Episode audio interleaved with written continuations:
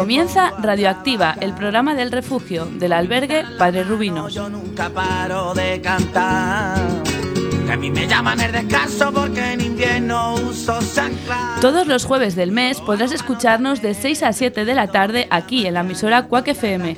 Recordamos que lamentablemente no emitimos a través de las ondas de FM debido a un mal entendido con la administración y continuaremos llamándolo así. de la vida que yo no tengo nada que ver.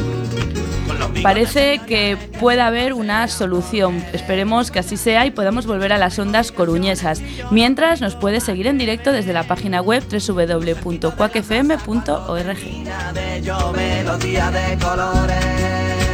Y en la plazuela, fumando flores. Y arrancamos con el tercer programa de esta cuarta temporada. Parece que las personas que debutaron en el anterior les gustó la experiencia, pues hoy van a repetir.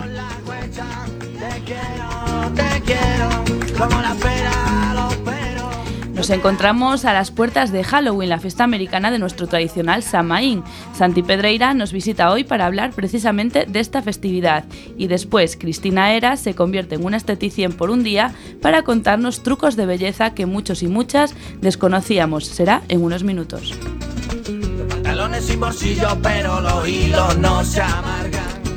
En los deportes, Ángel Pan, nuestro colaborador favorito de deportes, vuelve una semana más a traernos la actualidad deportiva. Por Triana. Y en todos por igual, como en anteriores temporadas, el entrevistado se convierta en entrevistado. Lorena Santiago se estrena en Cuac para sacarle todo el jugo a Miguel López, entrevistador de la semana pasada. A ver qué nos cuenta. Por su parte, José Arias, que parece que empezó a cogerle el gustillo a esto de la radio y a espacio musical en concreto, hoy cambia de estilo radical. De dance pasa lírica, no os lo podéis perder, habrá una sorpresilla al final.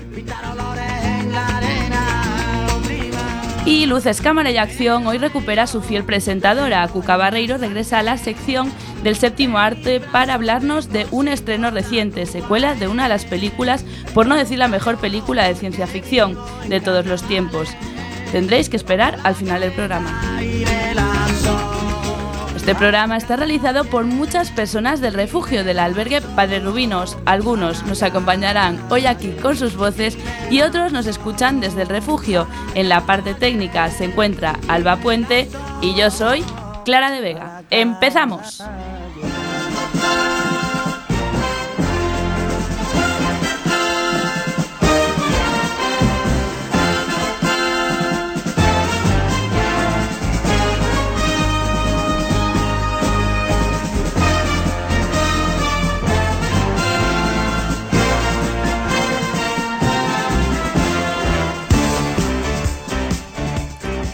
Y empezamos este tercer programa de esta cuarta temporada, eh, como siempre, pues presentando a las personas que nos van a acompañar durante todo el programa. Empezamos por el fondo José Arias. Muy buenas tardes. Buenas tardes, Clara. Buenas tardes a todos. Muy buenas tardes, una debutante, Lorena Santiago. Hola, buenas. Buenas tardes, Ángel Pam. ¿Qué tal, Clara? Muy buenas tardes. Muy buenas tardes, Cristina Eras. Hola, buenas tardes, Clara. La semana pasada me gustó y esta semana la repetimos. Así me gusta. Y buenas tardes, Santi Pedreira. Buenas tardes.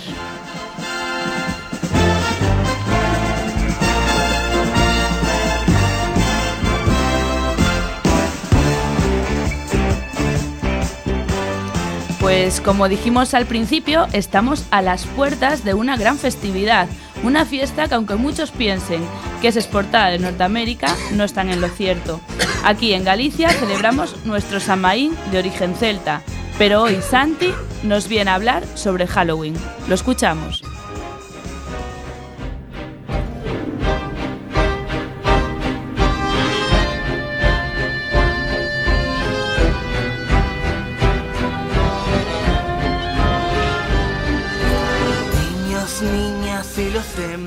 La fiesta de Halloween. Podemos que se celebra la noche del 31 de octubre, víspera de todos los santos, y que tiene sus raíces en el antiguo festival celta, conocido como Samaín.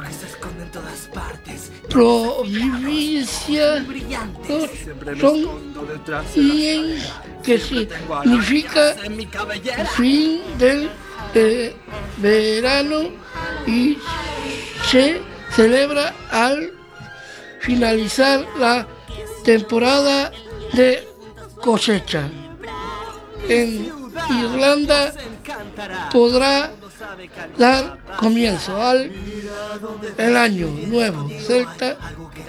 Durante esa noche se cree que los espíritus de los difuntos caminando entre los vivos y se realizaban fiestas y ritos sagrados que incluían la comunicación con los muertos. Y además era muy ah, habitual colocar a uno una vela encendida en la ventana para que los muertos encontraran su camino y su descanso. Trabajando en Halloween. Mi ciudad os encantará. Todo el mundo sabe que algo va a pasar. Si Jack Skeleton te atrapa, un susto de muerte te dará y verás. Esto es Halloween. Vamos a gritar. Vamos a acabar con un tipo especial. Nuestro Jack es rey de la oscuridad. Todos aplauden al rey del mal. Esto es Halloween. Muchas gracias Santi por recordarnos y adelantarte a esta fiesta que todos y todas esperamos con mucha ilusión. ¿A quién no le gusta disfrazarse?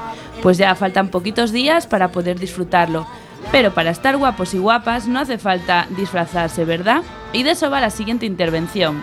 Cristina Eras va a compartir con todos nosotros y nosotras consejos y trucos de belleza, y todo sin que nuestro bolsillo lo note. La escuchamos y tomamos nota.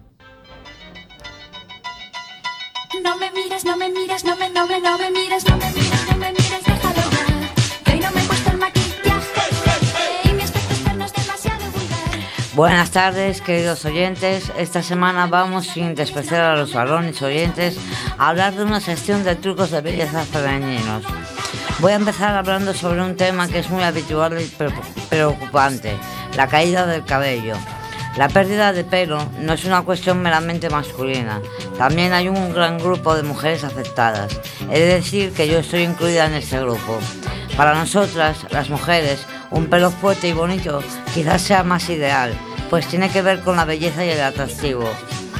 Las causas que provocan la alopecia son muy diversas. Entre ellas se encuentra una mala ingesta de nutrientes, el estrés, la menopausia, el embarazo, la píldora anticonceptiva o enfermedades de diversa índole como tiroides o infecciones.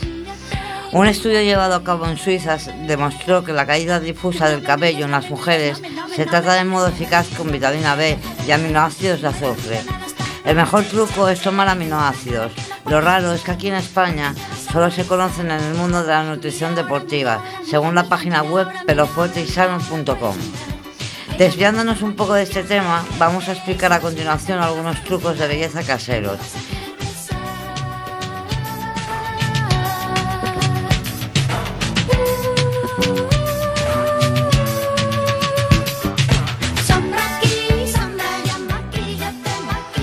¿Tienes prisa? ¿Has quedado y quieres pintarte las uñas?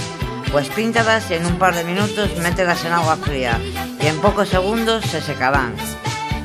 Otro truco que vamos a revelar tiene relación con la cara. Para un buen cuidado facial, enfría las máscaras para el rostro antes de usarlas durante 15 minutos. Tu cara se sentirá refrescada al instante. Y siguiendo con el rostro, para deshacerte de las ojeras, corta una patata cruda y aplícala directamente en la zona. Déjala unos minutos, pues la patata, al igual que el pepino, tiene propiedades astringentes para ayudar a reducir los excesos de la grasa de la piel y desinflamatorias e incluso puede ayudar a los ojos enrojecidos. En la belleza también existe el reciclaje. ¿Se han caído tus sombras? ¿El labial se rompió y el rímel se ha secado? Pues desde aquí os diremos pequeños trucos para que tu bolsillo no se vea afectado. El labial lo cambiaremos de envase a uno de plástico o de cristal. El siguiente paso será mezclar con glicerina o un poco de aceite de almendras para que se haga una pasta. Comprimiremos la pasta contra el recipiente y voilà, obtendremos un nuevo producto. En lo referente al rímel, le echaremos al igual que a los pinta uñas que están secos, unas gotas de acetona y recuperarás tus productos. Y por último, aunque no tenga que ver con el tema belleza, me quería despedir con una frase que me encanta. El destino no es lo que te va a pasar, sino lo que tú quieres que te suceda. Desde Radioactiva se despide Cristina Eras, deseando que en esta segunda vez que debuto en Radioactiva os haya entretenido y lo haya realizado mejor que la anterior. Un saludo y hasta la próxima.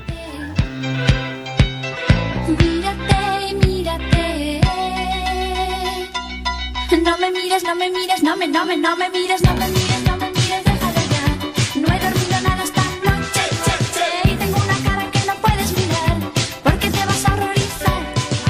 Pues muchísimas gracias, Chris, por compartir con nosotros estos truquillos. Como dijimos antes, tomaremos nota y seguro que además de ahorrar, nos vemos con mejor aspecto. Y como no, gracias por tu presencia aquí, que siempre nos alegra. Espero que vuelvas a Radioactivo, a Radioactiva y hasta aquí la sección Cajón Desastre de Radioactiva, donde cualquier tema, reflexión, crítica, cuento, relato siempre tiene cabida. Seguimos con todo el deporte de manos de Ángel Pam.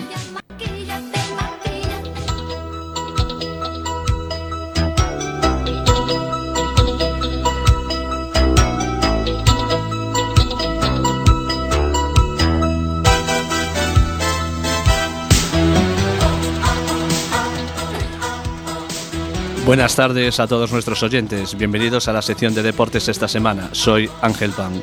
Esta semana comentaremos los resultados de la novena jornada de Liga en Primera División, con especial atención a los equipos gallegos, en especial a Deportivo de La Coruña y Celta de Vigo. Por otra parte, seguiremos con la Liga CB de baloncesto y la LEP Oro, donde destacaremos los resultados donde hubo alguna sorpresa. También haremos mención al deporte del motor, tanto en la Fórmula 1 y motociclismo, donde Joan Mir, en Moto 3, se proclamó campeón de su categoría en el pasado Gran Premio.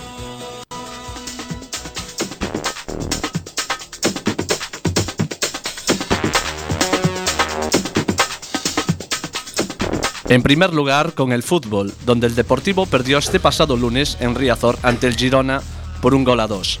A pesar del resultado, dominio del conjunto blanquiazul, llegando continuamente al área visitante, pero sin suerte de cara a sumar los tres puntos que le darían calma al conjunto dirigido por Pepe Mel. Los dos primeros goles llegaron desde el punto de penalti, tanto el del Girona como el del Deportivo. Decir que ninguno de los penaltis señalados por el árbitro Gil Manzaro fueron, pero también los árbitros nos equivocamos, y en ello también me incluyo, ya que también soy parte implicada. El tanto de la victoria visitante llegaría en el minuto 77 por mediación de Portu. Así, el Deport queda decimosexto clasificado con 8 puntos. Por otro lado, el Celta de Vigo cayó en Balaídos por 0 a 1 ante el Atlético de Madrid, en un partido con muy, mala suerte del conjunto líbico y celeste, dirigido por Unzue. Dominio sin cesar del Celta de principio a fin con claras ocasiones por parte de Yago Aspas y Pione Sisto, pero quien se llevó el gata al agua fue el conjunto colchoreno con un gol en la primera parte de Kevin Gameiro en el minuto 24. Sigue su senda vitoros- vitoriosa perdón, el Fútbol Club Barcelona en el Camp Nou, con victoria por dos goles a cero. Lo mismo que el Real Madrid, que después de cuatro partidos en el Bernabéu, atravesando una mala racha y mal juego por parte merengue, doblegó el domingo en casa al Eibar por 3 a 0. La clasificación la encabeza el Fútbol Club Barcelona con 25 puntos, sigue el Valencia con 21 y del Real Madrid con 17.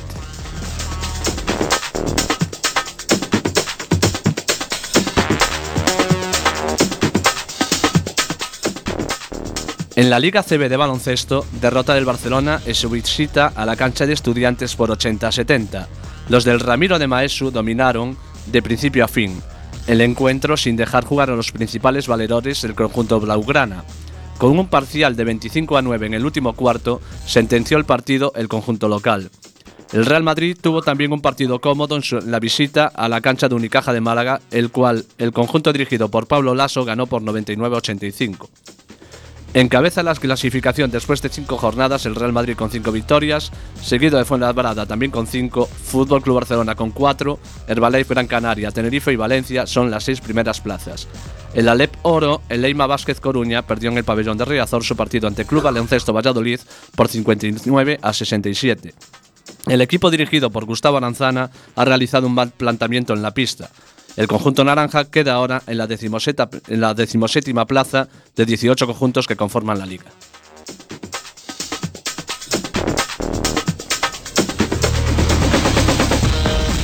Seguimos con la Fórmula 1, donde este domingo Lewis Hamilton consiguió una gran victoria en Austin, Texas, en el Gran Premio de las Américas, quedando por delante de los dos Ferraris. Me refiero a Sebastian Vettel, su gran rival por el título, y el finlandés conocido por su apolo Iceman, el hombre de hielo Kimi Raikkonen.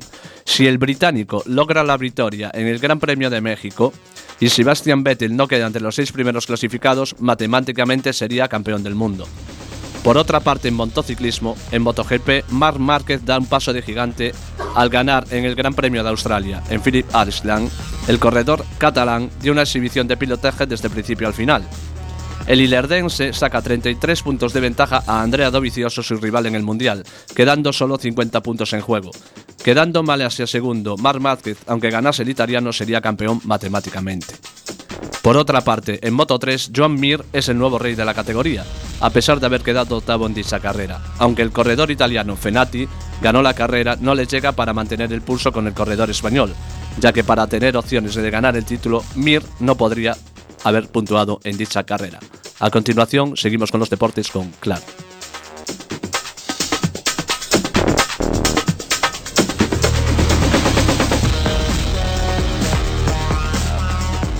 Gracias Ángel, pues no nos queríamos despedir sin antes hablar de nuestra liga favorita, la Liga Social Ciudad de A Coruña, que dio comienzo este lunes pasado a las 4 de la tarde en el pabellón de la Bañou. El saque de honor fue a cargo de dos jugadores del equipo femenino de Porabanca, Kika y Gaby. Un gran pistoletazo de salida para lo que promete ser una liga muy interesante. Son nueve las entidades que participan este año con una incorporación nueva. Esta temporada se suma a la competición a CLAS, a ver cómo se le da con los veteranos. Les deseamos las mejores de las suertes, sin olvidar nuestra imparcialidad, claro. Rubí nos va a ganar. Hablando de este gran equipo, precisamente fueron ellos quienes inauguraron la liga junto con Apen, consiguiendo su primera victoria 10 a 5.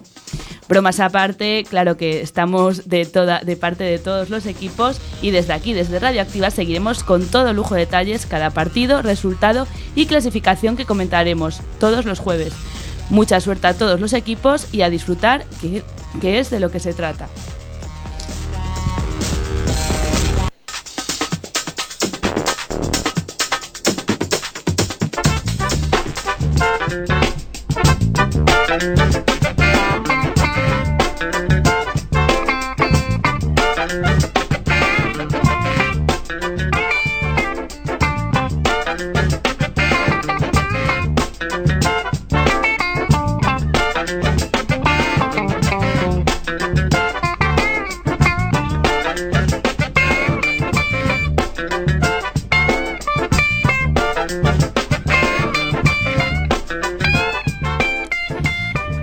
Bueno, eh, hasta aquí la información deportiva y continuamos en Radioactiva, el programa del refugio del albergue Padre Rubinos, cuando son las 6 y 18 minutos.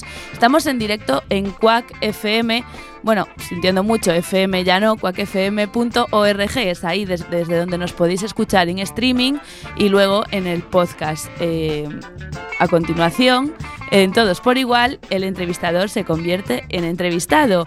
Miguel López viene a visitarnos y a, hablarnos un poco de su vida. Lorena Santiago será quien le saque todo, todo el jugo a ver lo que nos puede contar. Es a continuación.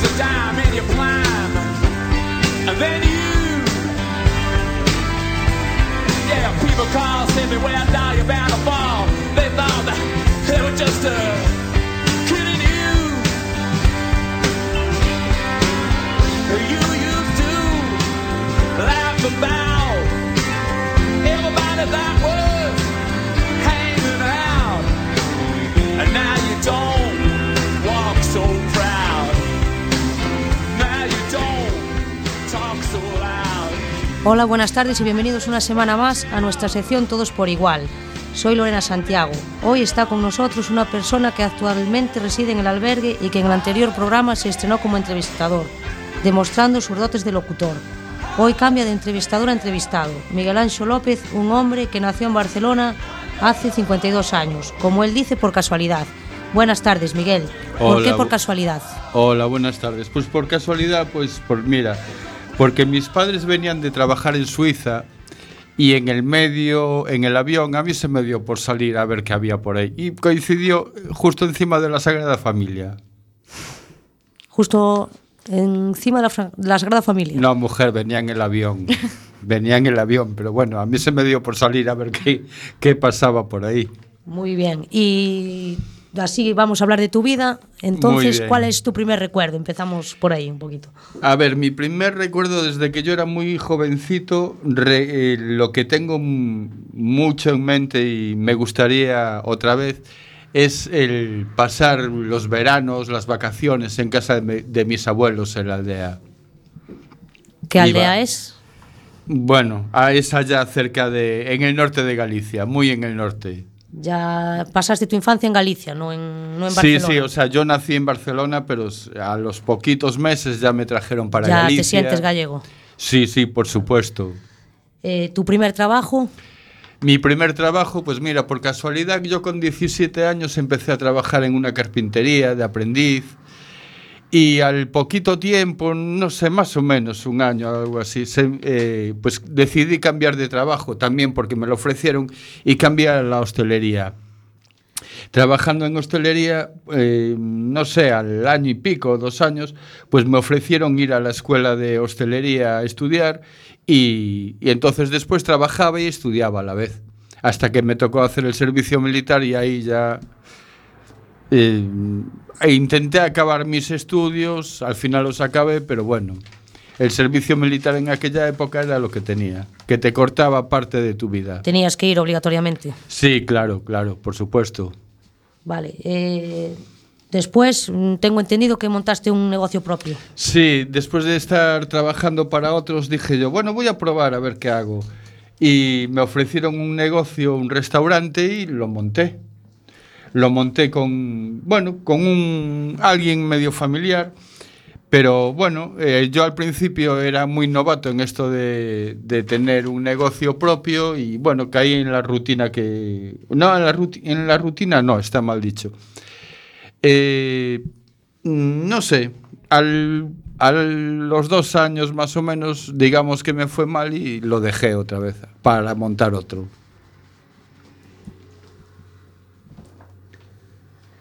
Para- y- pero también tuviste un taxi. No, no, no tuve un taxi, no. eh, cambié de profesión años después y trabajé en un taxi de empleado. ¿Y cómo es eso de tener... De, De trabajar con en un taxi. Pues mira, eh, yo era de los que siempre presumía que conocía La Coruña como la palma de mi mano hasta que empecé a trabajar de taxista. Eh, una vez que empecé en esa profesión fue cuando realmente empecé a conocer mi ciudad, las calles, la, la vida nocturna, la vida diurna, la gente. eh, eso, conocía gente de muchos tipos, desde la gente, como se suele decir, más pobre a la más, no a la más rica, pero bueno, más o menos. Y por si fuera poco de los taxis a otro medio de transporte. O más bien cambiaste de pasajeros, ¿no? Bueno, de pasajeros, sí. Eh, encontré trabajo en unas ambulancias eh, que, bueno, trabajaba en el hospital aquí en La Coruña. Eh, en un principio estuve haciendo mm, altas de altas hospitalarias, la gente que le dan de alta en su en el hospital y hay- había que llevarlas a su domicilio por las noches, o, o sea, perdón, por las noches. Por las mañanas hacía rehabilitación, iba a buscar a la gente a su domicilio, ya- la llevaba a rehabilitación, después otra vez a su domicilio, hasta los poquitos meses que me cambiaron a ser chofer de trasplantes. Ahí fue donde mm, cambió mi forma de ver la vida, quizás. ¿Por qué? Fue porque mm, yo pensaba que todos éramos iguales, hasta que empiezas a ver a... A ver, en mi caso, lo que más me afectaba era ver a niños enfermos que por culpa de, de ciertas enfermedades, pues eso, había que ir a buscar unos órganos a, a otro hospital, yo llevaba al equipo médico, después lo volví a traer al hospital de aquí, y entonces, claro, cuando ves a las familias de esos niños es donde más te afecta. Que, por cierto, a raíz de eso fue cuando decidí hacerme donante, ya no solo, ya de sangre ya era antes, pero a raíz de ahí me hice donante de órganos, y de lo cual me siento muy orgulloso. Muy bien. ¿Y alguna anécdota que nos puedas contar? De en las ambulancias, sí, mujer, mm, pues no sé. Eh, anécdotas, recuerdo una de una niña que por desgracia padeció leucemia, eh, necesitaban, necesitaban un trasplante de médula por todos lados, al final lo consiguieron, pero bueno, el conocer a esa niña eh, que, que después resultó que acabé siendo su padrino, eh, me, no sé, vi la vida de otra manera. creo que hay, o sea, considero que hay que dar más de lo que se recibe. muchas ¿Acabaste veces. siendo el padrino de una niña? Sí, que tenía leucemia, sí. Vive la niña. Hoy en día no está en Galicia porque, bueno, está, se marcharon de aquí por cuestiones laborales de los padres, pero bueno, sigo teniendo contacto con ella. Como el conductor de una ambulancia acaba siendo padrino de una niña que está esperando la A ver, no sé, yo eh, te explico. Yo cuando hice el servicio militar, yo lo hice en la Cruz Roja, aquí en La Coruña. Entonces, en la época en la que yo hice el servicio militar, íbamos a recoger muchas veces a muchos accidentados y no sé si se le puede llamar virtud o se le puede llamar defecto. A mucha gente que yo iba a recoger accidentes, después me preocupaba, una vez que me coincidía volver al hospital, preguntaba por esa persona. Y a más de una persona que tengo recogido un accidente o por ahí, me tengo preocupada por saber cómo estaban. Entonces, yo creo que eso te viene dentro, eso sale de ti, eso no, eso no es algo que se aprende en el colegio, ni en el instituto, ni en la universidad. Eso sale de una persona mismo. Mm, Vale. ¿Por qué dejaste lo de las ambulancias? Eh, pues porque decidí cambiar de trabajo otra vez. Después de muchos años cambié de trabajo y entonces eh, un amigo me ofreció una ruta a Madrid, una ruta de paquetería, donde compré el furgón, me puse en contacto con la empresa con la que yo y le hacía la mensajería todos los días. Salía de aquí de La Coruña a las 6 de la tarde, a las 12 de la noche estaba en Madrid y a las 7 y media, 8 de la mañana estaba otra vez aquí en Coruña. Así de lunes a viernes.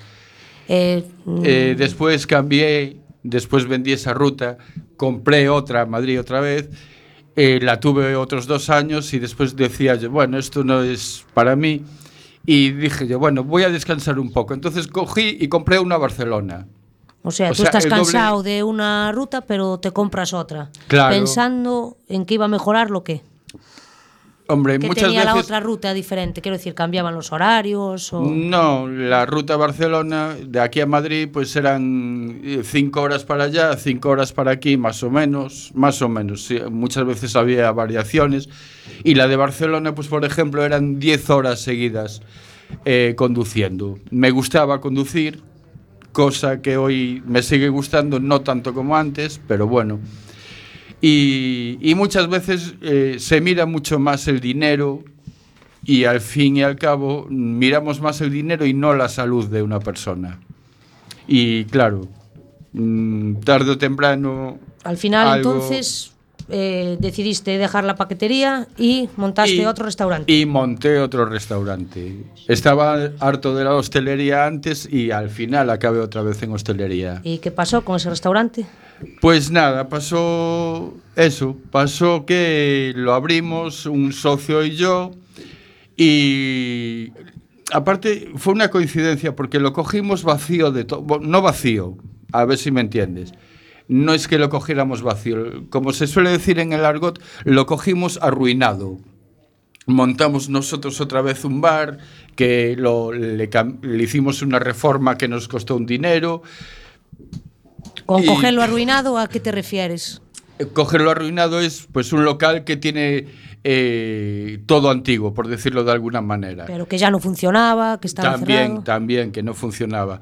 Entonces decidimos abrirlo y nuestra publicidad era el boca a boca. La verdad es que eh, entre que mi socio era medio relaciones públicas y a mí me gustaba mucho la cocina, pues entonces compaginamos algo. Y aparte eh, lo montamos cerca de un polígono industrial y entonces el boca a boca de la gente que venía a visitarnos, pues eh, poco a poco fuimos creciendo. Y años después, pues eso, mi socio tuvo ahí un percance y por desgracia tuvimos que traspasar. ¿Os iba bien al principio? No, al principio lo pasamos bastante mal. ¿eh? Eh, el que decida abrir un negocio tiene que estar muy seguro de lo que está haciendo. Aparte de la inversión que tienes que hacer monetaria, eh, el tiempo, el tiempo que le tienes que dedicar. No es como si tú trabajaras para otro y dijeras, bueno, pues trabajo ocho horas y me voy a casa. Una vez que tienes un negocio propio, ya vas a trabajar eh, no ocho, sino 14, 16, 20 horas si hace falta. Y porque tienes que, tienes que intentar vivir de él. Y me dices que lo traspasasteis entonces al Sí, final. claro, al final, bueno, tuvimos ahí un pequeño problema y lo tuvimos que traspasar. Y, y desde esa, pues eso, nada. Eh, aquí en el paro, eh, ya llega un momento. de la vida, es vueltas que te da la vida, pues llega un momento que no. Una cosita, vamos a darle un giro aquí a la conversación. Me comentaste que, que te- ya de- ah, que ya debutaras en, en la radio. Ah, sí, sí, sí. Eh, una vez que me quedé en el paro, eh, tengo unos amigos, que tengo unos amigos y yo eh, hacíamos radio por internet. La radio se llama radioeden.com. ¿En qué consistía?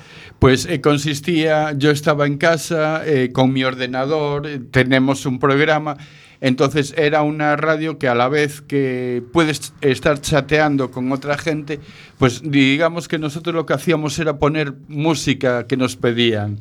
Y aparte, pues eso, eh, hacías algún comentario, opinabas sobre alguna cosa, pero bueno, comparado con este tipo de radio, no tiene nada que ver, porque claro, esto esta radio con micrófonos así, esto es, para mí esto sería un adelanto. En casa estás con un micro de estos que tienen los ordenadores, eh, un programa que tienes que andar utilizando tú, después un disco duro donde tienes la música que quieres poner, otra que vas descargando. Esto, prácticamente este programa vienes aquí como un cuarto de hora antes y más o menos ya lo traes preparado y tienes todo listo en casa, es todo eh, según te va surgiendo. Bueno, Tú ahora tienes estás todo hablando listo, lo tienes todo listo. más o menos, dentro de lo que cabe, Ah, dentro de lo que se puede. Y bueno, ¿qué te cuentas de cómo te encuentras en el albergue? ¿Qué nos cuentas? En el albergue, la verdad es que yo no pensé que fuese eh, como es. La verdad es que pensé, por oídas de otra gente, eh, por gente que hace comentarios, sobre todo gente que estoy seguro que muchos de ellos ni siquiera pasaron por aquí, ¿eh?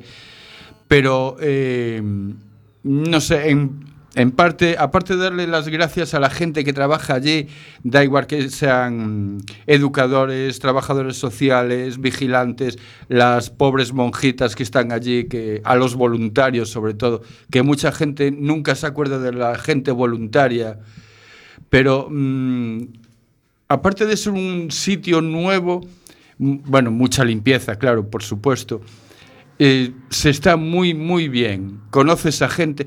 Yo quizás hace años, a gente que hoy en día estoy con ellos ahí, quizás hace años los, a lo mejor los veía por la calle y ni siquiera les hablaría.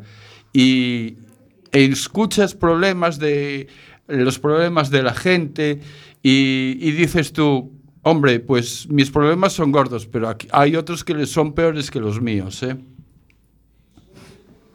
Eh, y que hacia el futuro, ¿cómo, Hacia el cómo futuro. te ves en un futuro? Pues mira, eh, me veo que espero salir de esta situación y volver a encaminar mi vida otra vez y intentar, bueno, aparte de intentar, eh, estar inte- intentando, ya lo estoy intentando ahora, pero intento que algo mejor me vaya y poder otra vez mm, tener un futuro, vamos a llamarle más digno de lo que lo puedo tener ahora. Bueno, antes de, de despedir la entrevista, eh, quería hacer una pregunta. Bueno, aclarar que pobre monjitas no son pobre monjitas, Bueno, eran las ya lo sé, hermanas lo que sé, están trabajando igual que sé, cualquiera de nosotros. lo ¿no? sé, lo sé. Un saludo desde aquí para ellas. Eso, igualmente. Eh, bueno, la hacemos antes de terminar. eh, siempre hacemos la misma pregunta a las personas que, que vienen por el albergue, ya sean usuarios, trabajadores Mm. Y voluntarios, de personas de prácticas, etcétera. Y es qué significa para ti, padres rubinos, cómo lo definirías en una palabra, en una frase o bueno, qué significa para ti, cómo lo definirías. No lo sé. Eh, a ver, ¿cómo lo definiría? Con una palabra. Con una palabra, si te gracias. Gracias a todos en general, de verdad. Bueno, pues con esta palabra nos quedamos, dando muchísimas gracias a Lorena por hacer esta entrevista y a Miguel por venir y aceptar la invitación. Y oye, que nunca, que el ser entrevistado, pues pone un poco... La verdad es que- es más fácil ser- entrevistar que ser entrevistado, Sí, la verdad ¿verdad? es que sí. ¿eh? Bueno, ya hiciste las dos cosas y esperemos que vuelvas aquí a, a los estudios de Cuac y aquí al Por programa supuesto. Radioactiva. Por supuesto. Y nosotros continuamos con Espacio Musical con José Arias.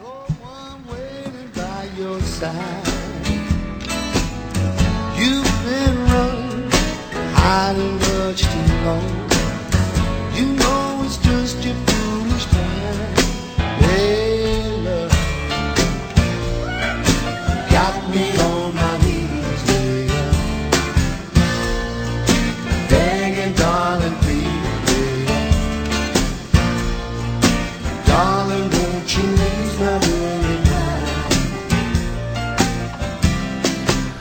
Hola, muy buenas tardes a todos y bienvenidos a este tercer espacio musical de la ya cuarta temporada del programa Radioactiva. Hoy, aunque sigo con música, voy a cambiar totalmente de estilo. Tanto es así que del dance me paso al lírico. Como veis, un cambio bastante radical en lo que a estilo musical se refiere. Pues venga, empezamos eh, con nada. Quería hablaros de Il Divo, que es un grupo formado por un cuarteto vocal de cuatro cantantes masculinos cuyos miembros son Urs Buller, Carlos Marín, David Miller y Sebastián Isambar, y formado en Inglaterra en el año 2003. En su trayectoria discográfica se han publicado siete álbumes de estudio, que son Il Divo en 2004, Ancora en 2005, Siempre en 2006, The Promise en 2008, Wit Game en 2011 y A Musical Affair en 2013 y ya por último Amor y Pasión en 2015, así como un álbum recopilatorio de Greatest Hits en 2012, un álbum especial de canciones de Navidad de Classic Christmas Album en 2005 y dos álbumes en directo en Evening with Il Divo, Live in Barcelona en 2009 y Live in Japan en, en 2014. También nos hemos visto en múltiples ediciones especiales, así como en duetos y colaboraciones.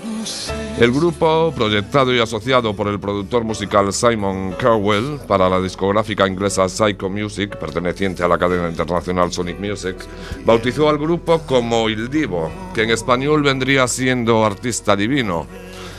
Pues sí, en singular, artista divino a pesar de ser cuatro los componentes del grupo, pero esto tiene una explicación, ya que el nombre en singular se refiere al encajado de las voces entre sí. Según Joe Kerrigan del periódico Iris Examiner, eh, se refiere a, a ellos como, como que convierten la música en algo mágico, cuando los cuatro se convierten en uno, o, es decir, en una misma voz. Vamos a disfrutar de un fragmento del sencillo Regresa a mí, del otoño del 2004. Año en el que Il Divo fue, fue lanzado al mercado y año en el que esta canción se convirtió en tema emblema del, del cuarteto. Pues aquí están ellos, Il Divo y su tema Regresa a mí.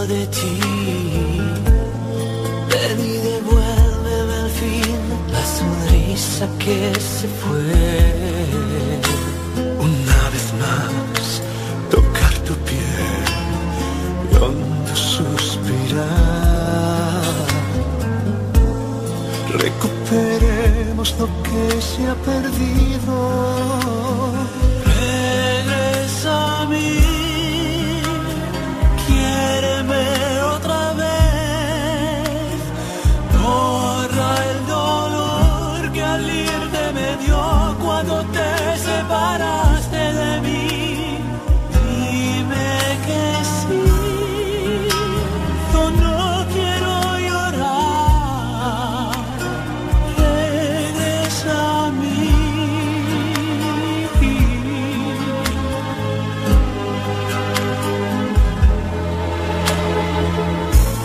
Extraño el amor que se fue, extraño la dicha también. Aquí estaban ellos, Il Divo y este maravilloso tema, Regresa a mí.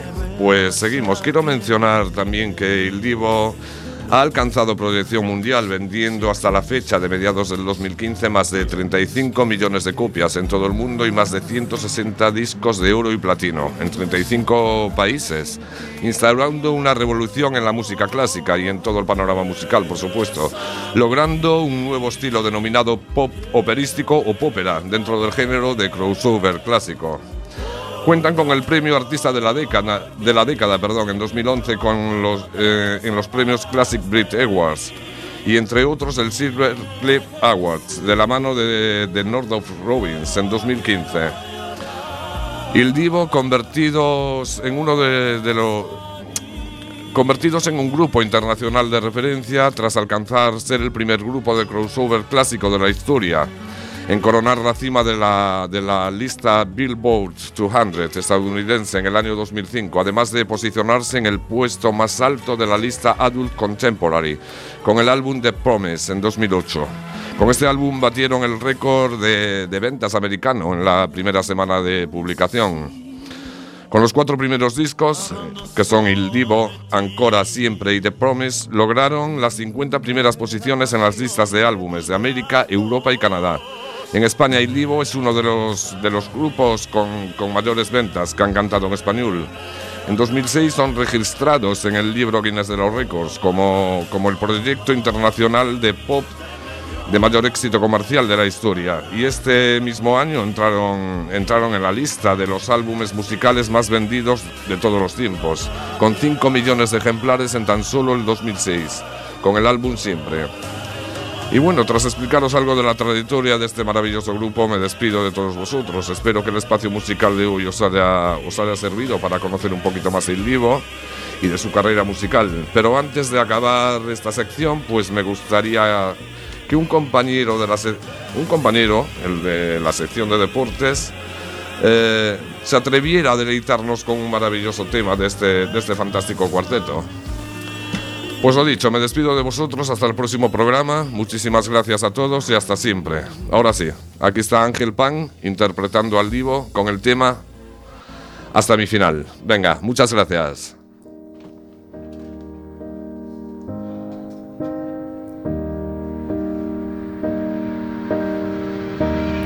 Tu lugar es a mi lado hasta que lo quiera Dios. Hoy sabrán cuánto te amo. Es lo que hoy freamos dos. y nunca estuve tan seguro de amar así sin condición. Mirándote, mi amor, te juro, cuidar por siempre nuestra unión. Hoy te prometo amor eterno, es para siempre, y en el mal. Hoy te demuestro cuánto te quiero, amándote hasta mi final.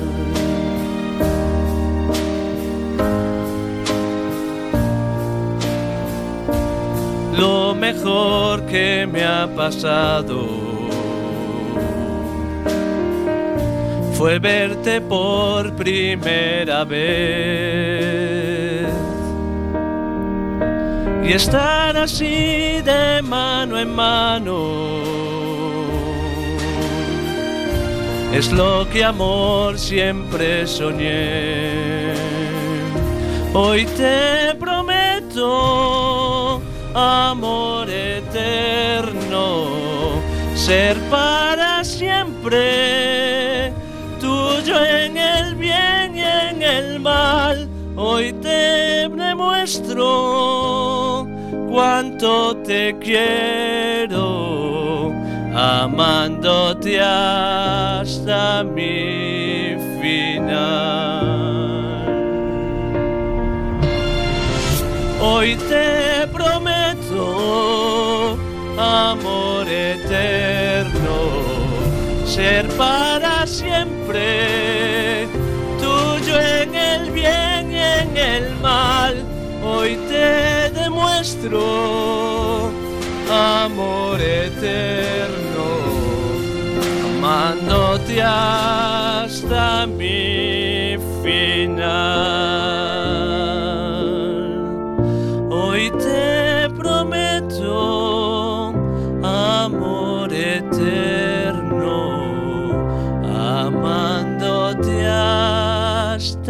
Mi final.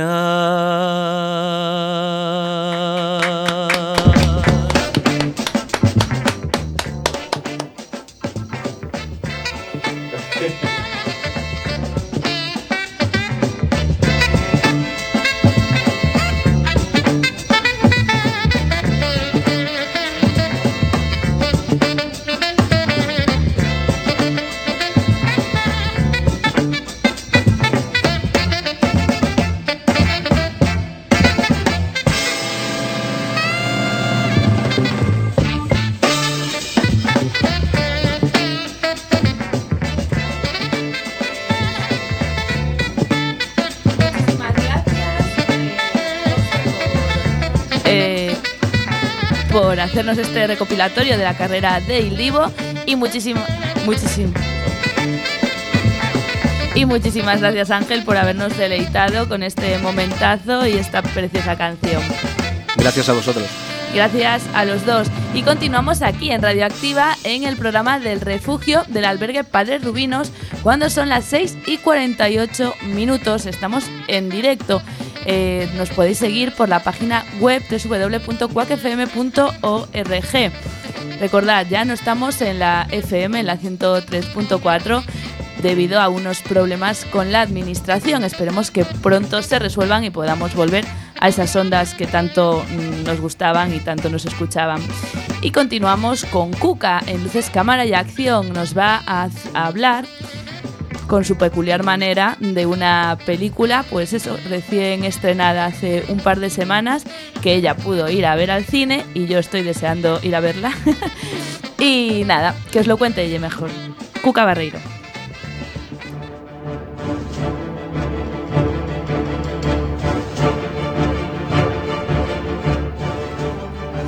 Buenas tardes a todos. Gracias por estar ahí una vez más. Os habla Cuca. Hoy, en Luces, Cámara y Acción, quiero hablar de un estreno muy comentado. Me refiero a Blade Runner 2047, dirigida por Denis Villeneuve. No me hagáis caso a mi pronunciación francesa, que es bastante mala. En todas las críticas se presenta como una secuela de Blade Runner, la película dirigida por Ridley Scott, estrenada hace 35 años y que ya se ha convertido en una obra de culto.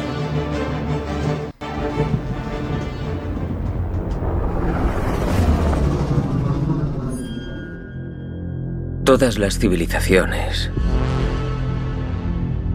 se han construido a costa de una mano de obra desechable. Pero yo solo puedo fabricar unos pocos. Shh. Feliz cumpleaños.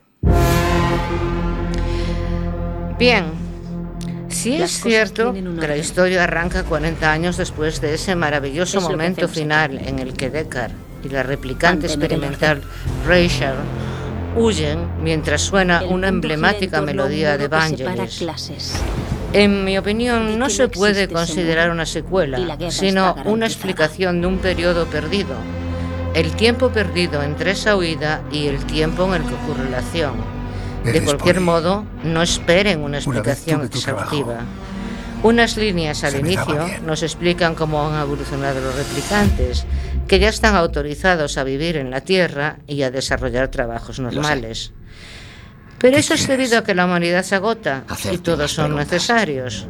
Los pellejudos, nombre despectivo aplicado a los replicantes, ya pueden ser agentes de la ley.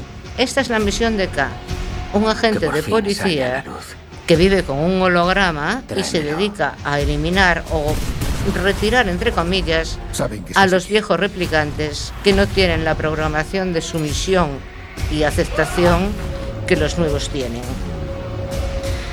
El descubrimiento de unos restos óseos enterrados en una vieja granja donde vive uno de los replicantes que K, Siempre te lo he dicho. que K debe de eliminar nos da la clave de lo sucedido. Cuanto a, antes de ser ejecutado, este replicante le grita. ¿nunca has visto un milagro? K queda conmocionado. Los restos son de mujer y aparentemente una mujer que fue madre, algo que se creía imposible en los replicantes. Cumpliendo con su deber, K informa a su jefa que quiere que el hecho quede ignorado y oculto. Pero las industrias Tower, creadoras de los replicantes del momento, desea con todas sus fuerzas recuperar al niño.